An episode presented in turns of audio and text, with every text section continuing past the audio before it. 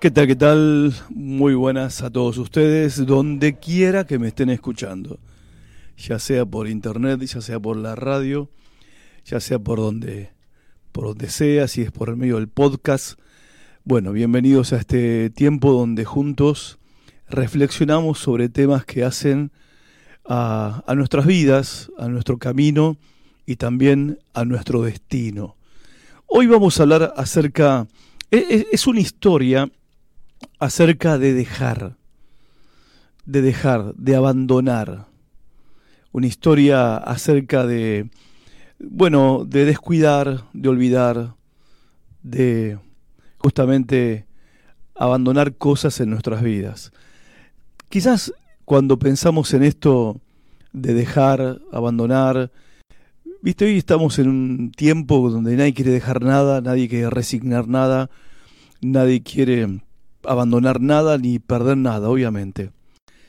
Pero cuando pensamos en Jesús llamando a los seres humanos, llamando a las personas, llamándonos a cada uno de nosotros, no podemos dejar de pensar en esta palabra dejar, en esta palabra abandonar. Y te voy a contar hoy cómo esto fue una realidad en la experiencia de los primeros discípulos, pero también cómo sigue siendo una realidad en la vida de cada uno de nosotros y cómo esta realidad nos confronta. Jesús llama a los hombres y a las mujeres. Jesús los llamó a ellos. Jesús ha estado llamando a hombres y mujeres a lo largo de estos dos mil años y Él sigue llamando a hombres y mujeres en este tiempo también. Y te voy a hablar acerca de dos llamados de Jesús. Este eh, relato está en el primer capítulo de Marcos, en el capítulo 1, cuando Jesús comienza su ministerio. Y en el versículo 15, Marcos escribe esto eh, reflexionando acerca de lo que Jesús empezó a predicar, lo que Jesús empezó a hacer. Y Marcos cuenta que las primeras palabras de Jesús cuando empezó a enseñar y a predicar fueron estas. El tiempo se ha cumplido y el reino de Dios se ha acercado. Arrepiéntanse y crean en esta buena noticia. Crean en el Evangelio. Y para resumir un poco estas palabras de Jesús, el mensaje de Jesús podría sonar a esto. Tenés que poner tu vida en las manos de Dios si crees en las buenas noticias de que Dios va a cumplir sus promesas por medio de Jesús. Y este anuncio se estaba dando a la luz de una gran realidad que estaba llegando en la persona de Jesús, el reino de Dios. Un reino que habría de llegar en dos etapas.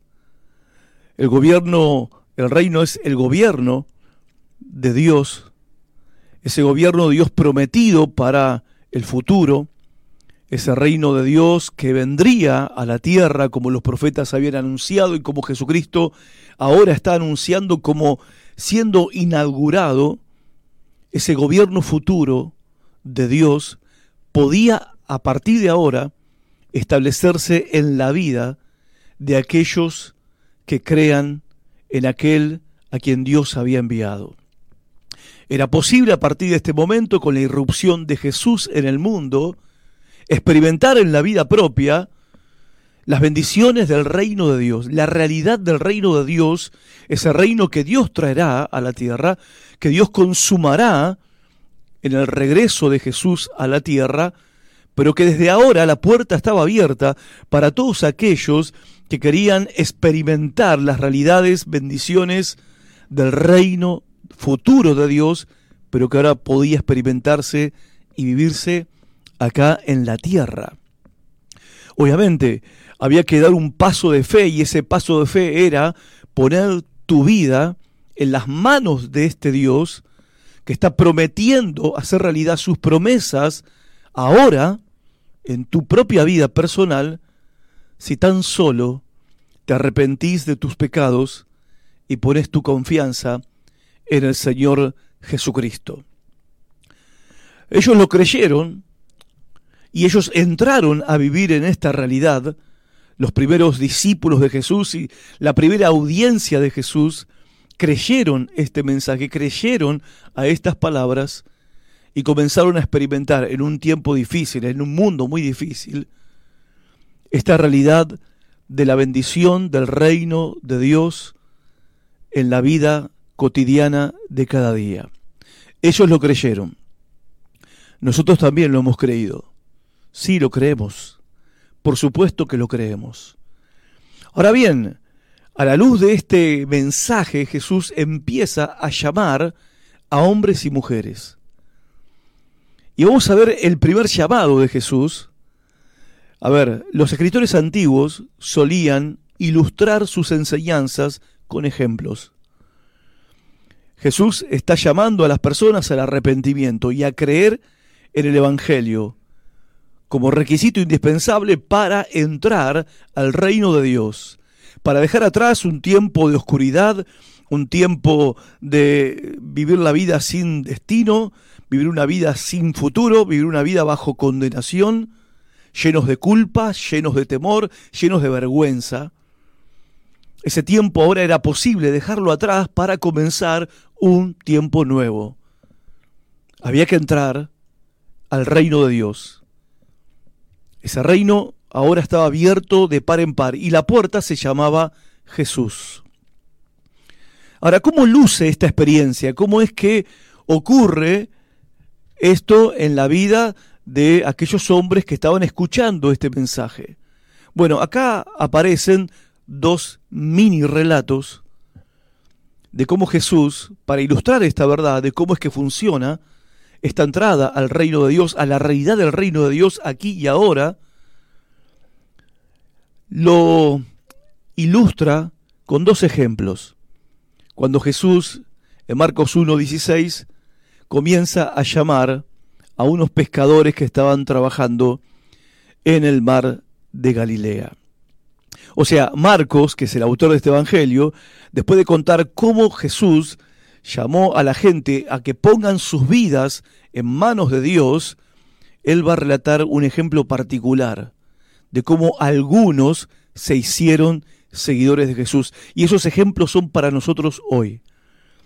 Dice el verso 16, mientras iba por la orilla del mar de Galilea, vio a Simón y a su hermano Andrés que echaban las redes en el agua porque eran pescadores. Jesús les dijo, síganme y yo los haré pescadores de hombres. Inmediatamente ellos dejaron sus redes y lo siguieron, y avanzando un poco vio a Santiago, hijo de Zebedeo, y a su hermano Juan, que estaban también en su barca arreglando las redes.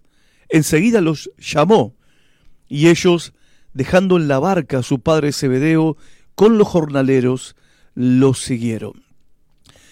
Lo, que vemos acá y que quiero echar un poco de luz es con respecto a la posición social de estos primeros discípulos.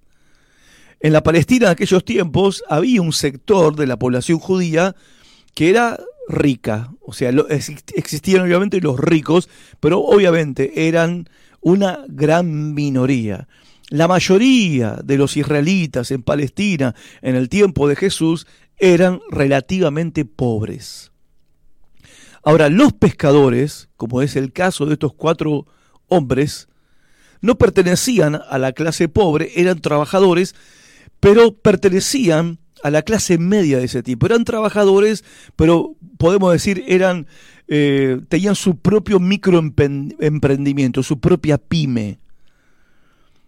Y estaban llevando adelante este microemprendimiento, no eran ricos, pero tenían su pequeña empresa de pesca, y no eran pobres. Incluso se nos dice de Jacobo y Juan que ellos dejaron a su padre con los jornaleros, o sea, estaban en una posición económica donde podían emplear jornaleros, les iba bien con el negocio. Y es muy probable también que Pedro, como Andrés, fueran socios en esta empresa con Jacobo y Juan. Era muy común esto de las sociedades pesqueras en ese tiempo. Esto nos indica que ninguno de estos discípulos dejó su negocio porque le fuera mal y de repente vio en la vieron en la posibilidad de seguir a Cristo, encontrar mejor suerte económicamente hablando. No es que siguieron a Jesús porque eran unos pobres de la vida y estaban sentados al lado de una zanja sin nada que hacer en la vida, y de repente Jesús los llamó y no tenían otra cosa que hacer, y eran candidatos perfectos para que un fanático maestro que se creía el Hijo de Dios les pudiera lavar el cerebro. No era ese el caso con estos primeros discípulos. Trabajadores, tenían su pequeña empresa pesquera, hombres de clase media, de una empresa que dejaba buenas ganancias. Lo otro que les quiero señalar es el contexto cultural en el que ellos vivían. En realidad, un par de aspectos importantes de ese contexto cultural en esa época, ¿sí? eran muy tenidos en cuenta aquellos mandamientos que tenían que ver justamente con el honrar al padre y a la madre. Era una sociedad donde a los ancianos, a los padres particularmente y a los ancianos en general, se los respetaba, se los honraba y no se los abandonaba. No se los dejaba. Vos no dejabas tu familia, y menos un negocio lucrativo, de repente para seguir a un maestro caminante que te está llamando. No, no, esto de dejar la familia y dejar a los padres y dejar el trabajo y un negocio que daba buenos, buenos dividendos, eh, iba en contra de todo lo que se enseñaba en la cultura en el tiempo de Jesús. Y por lo general, en cuanto a seguir a un maestro, en ese tiempo eran los discípulos los que buscaban a algún maestro que seguir. O sea, acá está pasando algo bien inusual. E, esto que Marco nos está relatando es bien contracultural, es bien en contra de la lógica de ese tiempo. Las personas andaban buscando maestros a quien seguir. Las personas eran las que andaban buscando líderes espirituales a quien seguir. Y como seguir a un maestro te convertía en discípulo de ese maestro, obviamente que ese discipulado con frecuencia involucraba tener que dejar de lado temporalmente el trabajo y apartarse de la familia temporalmente para poder elegir a ese maestro, que en la mayoría de los casos eran maestros viajantes. Entonces, para tomar la decisión de seguir a alguno de estos maestros que viajaban recolectando y sumando discípulos, no era una decisión que se tomaba de un día para otro. Era algo que era deliberado, reflexionado, era pensado, era charlado con la familia y luego se tomaba la decisión, por sí o por no, de seguir al maestro que uno había elegido. Pero lo que tenemos acá es algo totalmente diferente. Acá es un maestro, es un líder espiritual el que los está llamando a ellos, lo cual los confronta a ellos con tener que tomar una decisión. Y una decisión drástica, una decisión contra toda lógica, una decisión contra la cultura de su tiempo, una decisión en contra de sus intereses económicos, una decisión en contra de sus propios afectos porque suponemos que ellos también eran casados y tenían su propia, su propia familia. Y el llamado para estos primeros discípulos consistía en entrar a una nueva realidad. Esa nueva realidad era el reino de Dios. El tiempo se ha cumplido, el tiempo de qué? De dejar atrás el sistema de vida en el que estaba sumergido y a veces hundido y aplastado para poder entrar en esta nueva realidad que es el reino de Dios que se ha acercado ahora a todas las personas. El reino de Dios se ha acercado, el reino de Dios está cerca. Y para entrar a esta nueva realidad del reino de Dios, que no, implica una existencia mística, angelical, no, no, entrar al reino de Dios era entrar a una realidad donde Dios es el que gobierna ahora tu vida para ser libre del gobierno de los vicios, el pecado, las costumbres, los temores, las culpas y las vergüenzas que habían gobernado sobre tu propia vida. Ahora era posible dejar todo eso atrás y para dejar todo eso atrás había que entrar al reino de Dios donde Dios ahora es el que va a gobernar y bajo su gobierno, bajo su dominio, bajo su autoridad, disfrutar de su cuidado, disfrutar de su bendición, disfrutar de su protección, disfrutar de su enseñanza. Una nueva realidad era posible aun cuando ellos estaban caminando por la tierra. Pero obviamente esto implicaba para ellos obedecer este llamado, un desprendimiento de lo más importante, la familia y el trabajo. Lo cual para nosotros hoy incluso algo así es un choque muy fuerte. Porque de lo que estamos hablando nosotros es de la conversión de los discípulos. Del momento en que ellos se convierten al mensaje de Jesús, que se convierten en seguidores de Jesús. Y hay que reconocer esto, que dentro de nuestro contexto hoy en día no asociamos el seguir a Cristo, no asociamos la experiencia de la conversión con un desprendimiento. Bueno, sí, sabemos que hay que dejar la mentira, los vicios, el pecado, las malas palabras, y se, nos encarga mucho dejar todo este tipo de cosas. Hay que dejar las drogas, hay que dejar el adulterio, hay que dejar todo este tipo de cosas malas, terribles, ¿no? Pecaminosas. Y lo son. Son malas, terribles y pecaminosas. Pero no asociamos este llamado con la necesidad de un abandono, de un desprendimiento de aquello que es el apoyo más importante en la vida de cualquier ser humano, la familia y el trabajo.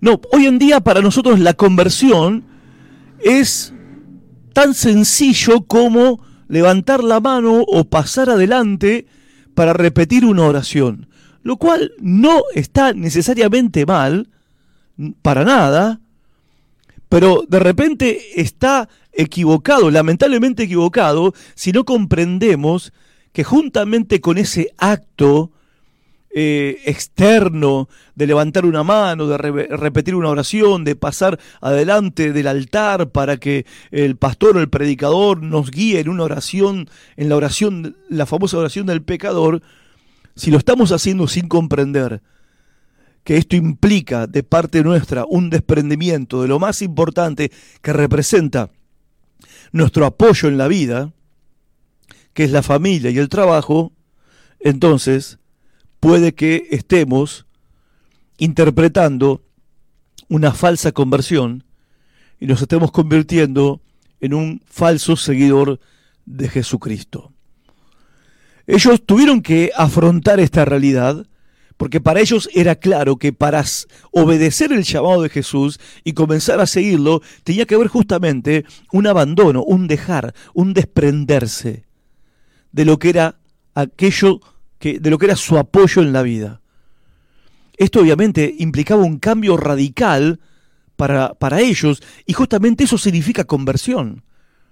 Convertirse es un cambio radical, es un momento en la vida de un ser humano que escuchando la oferta o el mensaje del Evangelio, la propuesta de poder entrar en una nueva realidad, dejando la vieja realidad atrás para entrar a una nueva, donde Dios es el que gobierna nuestras vidas, nos guarda, nos cuida, nos protege, nos bendice y también va a cumplir un propósito en nuestras vidas, ese cambio radical implicaba justamente una experiencia de la cual uno no vuelve atrás, porque es una decisión que se toma para toda la vida. Ellos estaban dejando su seguridad personal para empezar a confiar en Jesús. Estoy diciendo que ahora tenemos que salir corriendo mañana a presentar nuestra renuncia a nuestros trabajos y o llegar a casa o en casa decirle a la familia me voy a seguir a Jesús y abandonarlos a todo. No, no, no. En el caso de ellos, ellos tuvieron que hacerlo eh, de, manera expresa, de manera literal, porque ese era el desafío personal que ellos tenían en ese momento. Pero la misma implicación nos cae a nosotros sobre nuestras propias conciencias de que en nuestros propios corazones ese desprendimiento tiene que haber sucedido. A ver, en definitiva, no podemos poner como una excusa, como un impedimento para seguir a Jesús, a la familia o al trabajo. Seguimos viviendo, yo sigo viviendo con mi familia, por supuesto, y sigo teniendo mi trabajo y nunca dejé el trabajo después que me convertí en un seguidor de Jesucristo. Pero nunca hice de mi familia ni de mi trabajo un impedimento para seguir a Jesús. Un impedimento para no obedecer a Jesús, un impedimento para no servir a Jesús. Porque del momento que uno es llamado a entrar a esta nueva realidad, entonces aquello que es el soporte de tu vida es entregado completamente en las manos de Dios y ahora el soporte de tu vida se llama Jesucristo y Él manda y nosotros obedecemos. Porque ahora Jesús, en Jesús está nuestra seguridad. Tenemos una familia, pero ella no es nuestra seguridad. Tenemos un trabajo, pero el trabajo no es nuestra seguridad. No son ellos nuestro apoyo. Ahora nuestro apoyo es Jesucristo a quien estamos siguiendo. Y en definitiva, esto es un convertido alguien que ha sido llamado a dejar su vida ordinaria, alguien que ha sido llamado a dejar todo aquello que le da seguridad en la vida y poner esa vida y su seguridad en las manos de Jesús. Y a partir de ahora, ya no vivimos dependiendo del hombre, dependiendo del mundo, dependiendo de los afectos, ahora vivimos bajo el gobierno de Dios, el reino de Dios es nuestra realidad en la cual vivimos y dependemos absolutamente de Él en cualquier circunstancia de nuestras vidas. Ahora, el llamado también consistía otra cosa, en otra cosa. No solamente en, en un desprendimiento, un abandono, un dejar para entrar a una nueva realidad, sino también el ser ahora enviados a dar testimonio de esta nueva realidad. Jesús les dice a ellos, síganme, que yo los voy a hacer a ustedes pescadores de hombres. Son llamados a entrar a una nueva realidad de vida y son llamados para ser enviados a dar testimonio de esta nueva realidad a todas las personas. Ellos tenían que seguirlo a Jesús, lo cual significa estar con Él y con los otros que eran llamados por Él. A ver, y esto es bueno remarcarlo en el contexto que estamos viviendo hoy en día. Fue, fue triste, la verdad, el año pasado, cuando por motivo de la pandemia nos tuvimos que encerrar todos y los templos tuvieron que cerrarse y muchos se confundieron, muchos creyentes se confundieron, porque empezaron a creer que era posible ser creyente y seguir a Cristo sin el resto de sus hermanos. Que podíamos alabar a Dios en casa, que no necesitábamos la iglesia o el templo, que no necesitábamos, bueno, en, verdad, eso es verdad, no necesitamos un templo, para ser un seguidor de Cristo. El punto es que el templo cumplía una, cumple una función.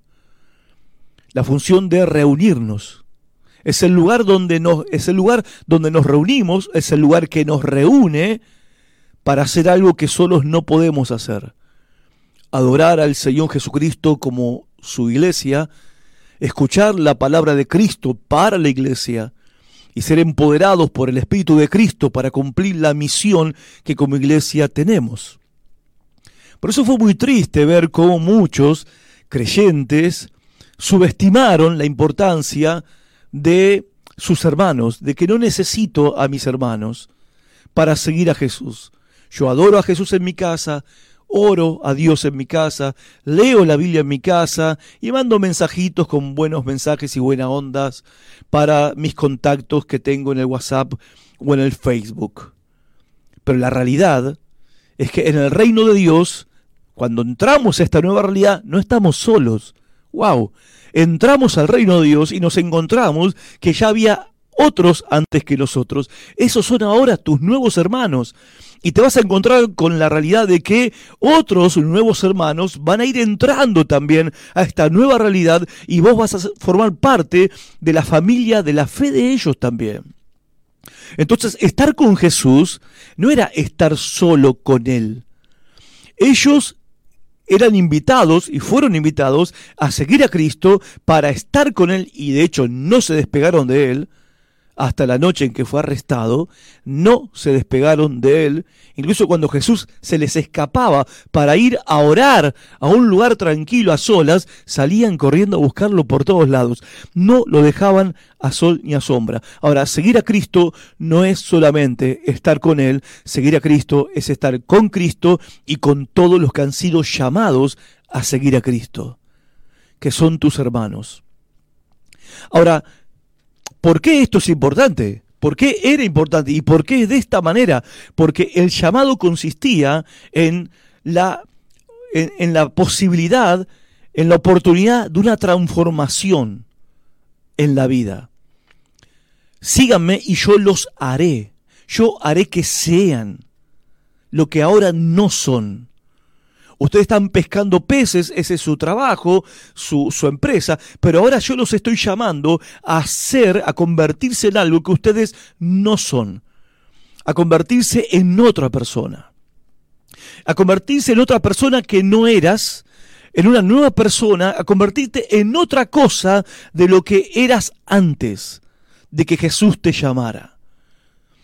Y esto nos revela la, la gran importancia de la comunidad de la hermandad, de la fraternidad, del estar juntos como iglesia. Porque mientras seguimos a Cristo, no lo seguimos solos, lo seguimos con otros y estamos en, en, un proceso, mientras seguimos a Jesús de esta manera, estamos en un proceso de transformación para convertirnos en aquella persona que Dios nos llamó a ser a cada uno de nosotros. Y, es un, y digo que es un proceso porque si bien Jesús los está llamando para ser enviados a dar testimonio de esta nueva realidad que es el reino de Dios en todas las naciones de la tierra, lo tenían que ir a proclamar, ellos no fueron enviados enseguida. No. Si vos lees el Evangelio de Marcos, Marcos relata en el capítulo 1 que Jesús los llama y es recién en el capítulo 16, después de la resurrección de Cristo, donde Jesús les dice, ahora, id y predicad el Evangelio a toda criatura. Ahora ustedes vayan y hagan lo mismo que me han visto hacer a mí. Ahora bien, el relato de Marcos, del llamado de los, los primeros discípulos, termina con estas palabras. Inmediatamente ellos dejaron sus redes y lo siguieron. Esto ha llamado la atención de muchos, de cómo puede ser que estos hombres de repente dejaron todo y siguieron a Jesús. Y dice que lo hicieron inmediatamente, inmediatamente. Y se ha especulado en las razones por las cuales estos cuatro hombres jóvenes, con familia, con trabajo, con empresa, en una considerable posición económica, dejaron todo sin dudarlo. Y lo dejaron inmediatamente, sin reflexión, sin tener que, a ver, eh, pensarlo mucho. Dejaron sus redes, dejaron todo y lo siguieron. La razón está en el mensaje que Jesús estaba predicando. Porque el reino de Dios, esta nueva realidad, había sido presentada delante de ellos. Entonces ellos creyeron que Jesús era la puerta para entrar a esta nueva realidad. Ellos, luego en la experiencia de caminar con Jesús, vieron la realidad del reino de Dios a través de Jesús, cuando sanaba a los enfermos, porque la sanidad, o sea, la liberación de la enfermedad, es el reino de Dios. Vieron a Jesús echar fuera demonios y la liberación de los poderes de la oscuridad y las tinieblas y de la opresión diabólica, la vida libre de toda opresión, esa es la realidad del reino de Dios. Lo vieron a Jesús darle de comer a las multitudes hambrientas panes y peces, porque el hambre no es una realidad permitida en el reino de Dios. También lo vieron a Jesús resucitar muertos, porque la muerte no tiene lugar en el reino de Dios. Ellos lo siguieron a Cristo porque creyeron justamente y abandonaron todo para seguirlo a Él, porque este reino de Dios había sido presentado delante de sus ojos, la posibilidad de un tiempo nuevo para sus vidas, la posibilidad de entrar a una nueva realidad en sus vidas, de experimentar las bendiciones de Dios ahora en sus propias vidas, ellos lo creyeron y luego lo vieron en la experiencia de caminar con Jesús. En este primer encuentro con Jesús, hay un llamado personal a entrar a una nueva realidad. Esa realidad es el gobierno o el reino o el señorío o el dominio de Dios para tu vida y en tu vida. Esta es la nueva realidad, que podemos vivir bajo el gobierno de Dios mientras caminamos en esta tierra. Esa es la buena noticia del Evangelio y que esto es posible por medio de Jesucristo. Claro, ante semejante oferta, ellos no dudaron. Ellos lo dejaron todo y pusieron toda su seguridad en las manos de Jesús. En este primer encuentro con Jesús también hay un anuncio de una misión. Ellos eran llamados para hacer lo mismo que iban a ver a Jesús hacer. Sanar a los enfermos, echar fuera demonios, derrotar un día a la muerte, predicar la buena noticia a los pecadores. Y en tercer lugar, en este primer encuentro con Jesús, es necesaria una respuesta personal. ¿Y cómo luce esta respuesta personal? Bueno, ellos van siempre con Jesús, porque es una decisión para toda la vida. Estar siempre con Jesús es una buena definición de lo que es un creyente. Ahora bien, este es el primer llamado de Jesús, pero nos encontramos en el mismo Evangelio de Marcos con el segundo llamado de Jesús. Y esto ocurre en el capítulo 8 de Marcos, o sea, en la mitad del Evangelio de Marcos, la mitad del relato que hace Marcos de la vida de Jesús y la pasión de Jesucristo y su resurrección, en la mitad del relato está el capítulo 8 que es crítico en todo el Evangelio de Marcos. Porque acá se va a resolver una cuestión muy importante, que es la cuestión de la identidad de Jesús. ¿Quién es Jesús? Cosa que se, eh, se comienzan a preguntar todos desde el capítulo 1. Mientras Jesús le perdona los pecados a un paralítico, los religiosos de la época se decían, ¿quién se cree este que es?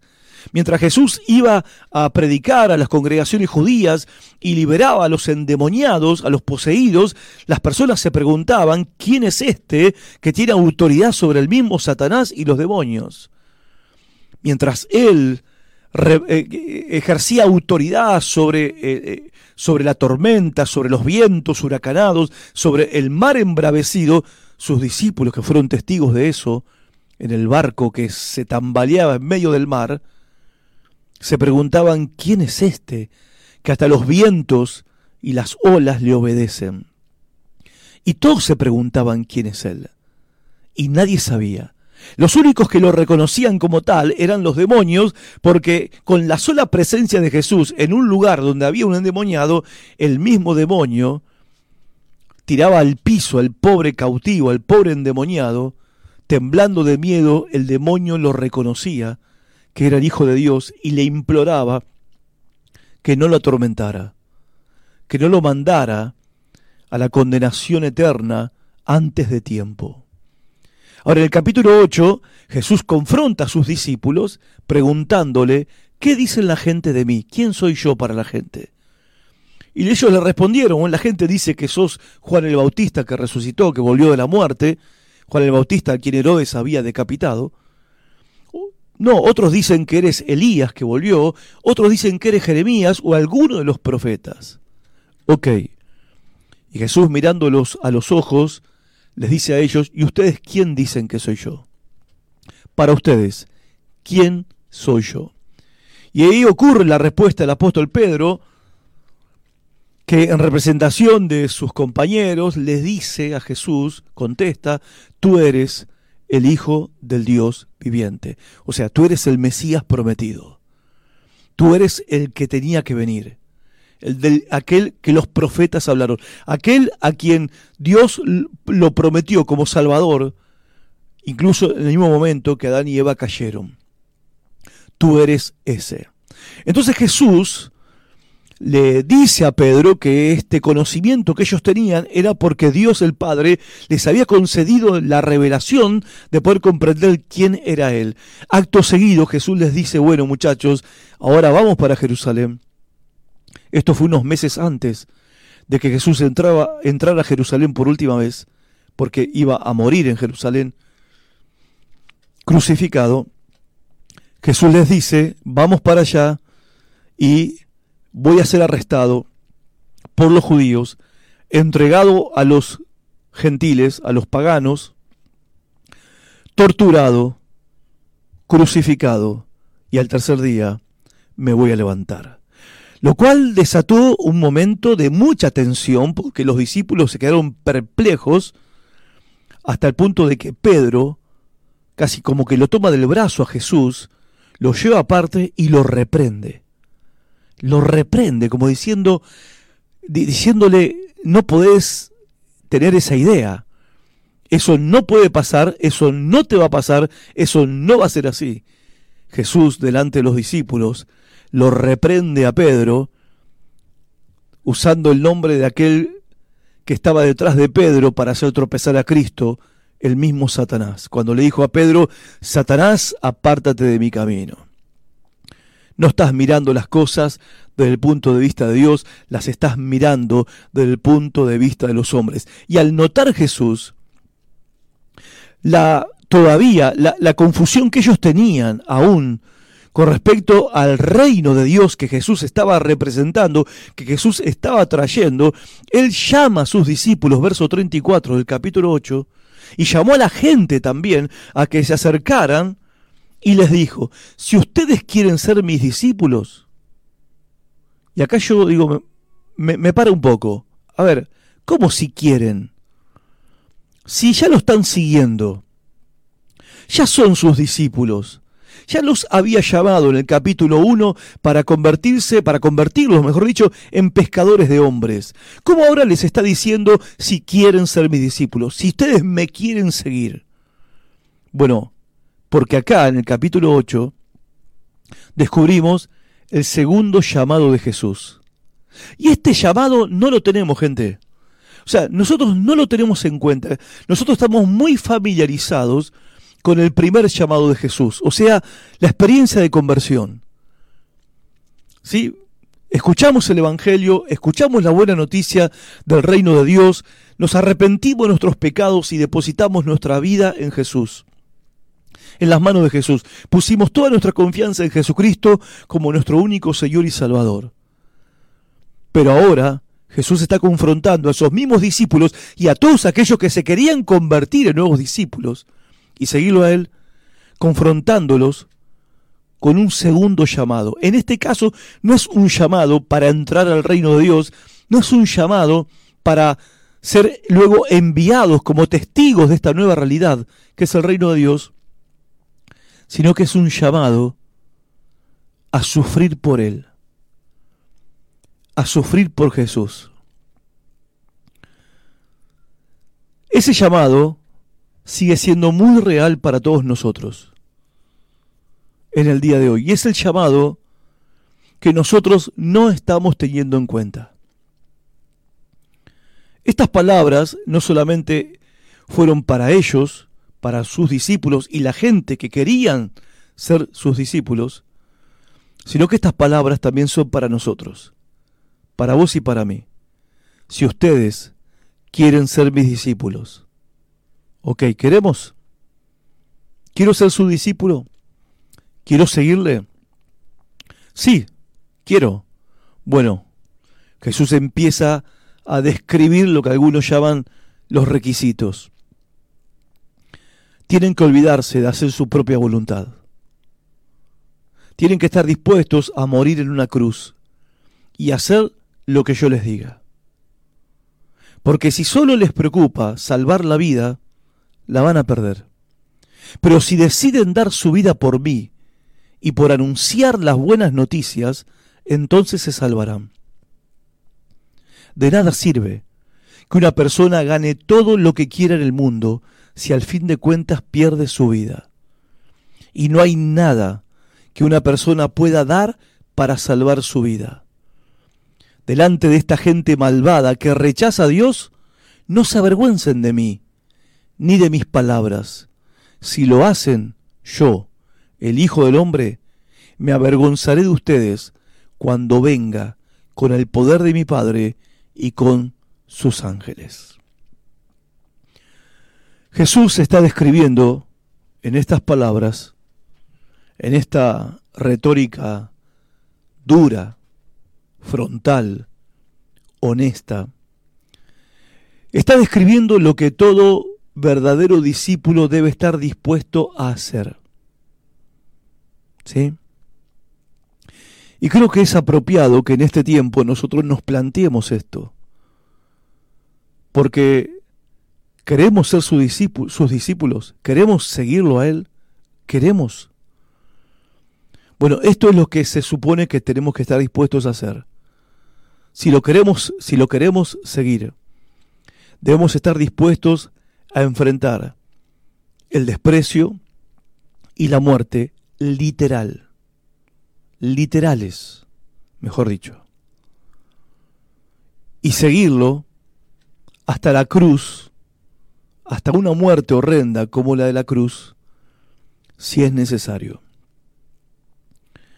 Y ya que la vida vale más que el mundo mismo, dar la vida por Jesús en este mundo, para ganarla en el mundo venidero, es un buen negocio es un negocio sabio.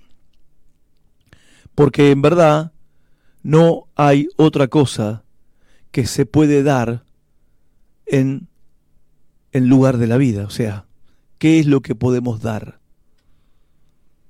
¿Mm? ¿Qué es lo que puedes darle al Señor? Que tenga realmente valor en este mundo y en esta vida que estamos caminando, si no es la propia vida de uno. Y Jesús pone delante de ellos la realidad del sufrimiento. Y la enseñanza para ellos es esta. Él les acaba de decir que Él va a padecer por hacer la voluntad de Dios, que Él va a padecer por causa del reino de Dios. Y Jesús les está diciendo a ellos que los que lo quieren seguir también habrán de sufrir lo mismo. Este es el segundo llamado de Jesús a todos los creyentes, a todos nosotros. Y esa frase inicial es una frase condicional, si alguno quiere. ¿Por qué? Porque no se asume que todos están dispuestos a seguir a Jesús. No hay que asumir eso. Porque la verdad, Muchos están, a ver, prestos, dispuestos a recibir las bendiciones del reino, pero no tienen la misma disposición a sufrir por causa de este reino. Ahora, es una invitación, y es una invitación bien clara, no hay letra chica en este contrato para que nadie pueda acusar al Señor Jesús de engañador o de estafador moral, era bien claro lo que significaba, y todavía significa, seguir a Jesús. Y esos requisitos para seguir a Cristo estaban puestos delante de ellos. Negarse a sí mismo. Niéguese a sí mismo. O en otras palabras, olvídense de hacer su propia voluntad. Y yo te pregunto, ¿estás dispuesto? ¿Estás dispuesta a olvidarte de hacer tu propia voluntad? Lo segundo, tomar la cruz. Que no es más ni más ni menos que estar dispuestos a morir por causa de la fe, de ser creyente en Cristo, de ser un seguidor de Jesús. Y lo tercero, seguirle, que significa estar dispuestos a hacer lo que Él nos diga. Lo que Él diga. Ahora Él es el que manda y ordena en nuestras propias vidas. Y Jesús claramente está estableciendo el costo, el precio de seguirlo. Y lo define como algo en lo que en realidad te va la vida. O sea, esta es una decisión en la que te va la vida. ¿Y por qué es una decisión en la que te va la vida? Porque Jesús está planteando esta invitación con una perspectiva del futuro, del futuro escatológico. A ver, ¿cómo lo explico? del futuro reino de Dios prometido que ha de venir un día a la tierra, que sin duda vendrá. Gente, un día el reino de Dios va a llegar, ¿saben? Y todo esto que estamos viviendo hoy en día se va a terminar. Este mundo que conocemos se va a terminar. Y el sistema en el que estamos viviendo se va a terminar. Y en base a esta realidad, de que este mundo es temporal, de que este mundo es pasajero, de que este mundo está mal y que va a ir de mal en peor, en vista de esta realidad, la decisión de seguirle a Él es algo en lo que te va la vida. Y de repente uno debería pensarlo. Quizás, de verdad, sería mejor negocio perder la vida de uno acá para ganarla allá. Olvidarse uno de hacer lo que se le da la gana para hacer lo que Cristo manda en su palabra, estar dispuesto si es necesario a ser despreciado, burlado, ninguneado, discriminado o aún asesinado, como pasa con algunos hermanos en otros países, en otros contextos culturales, por Jesucristo y por el mensaje del Evangelio, y hacer lo que Él nos diga en la vida y obedecer sus mandamientos, que perderlo todo por querer ganar una buena vida acá. Un buen pasar cómodo y feliz con las cosas temporales y engañosas que el mundo nos ofrece.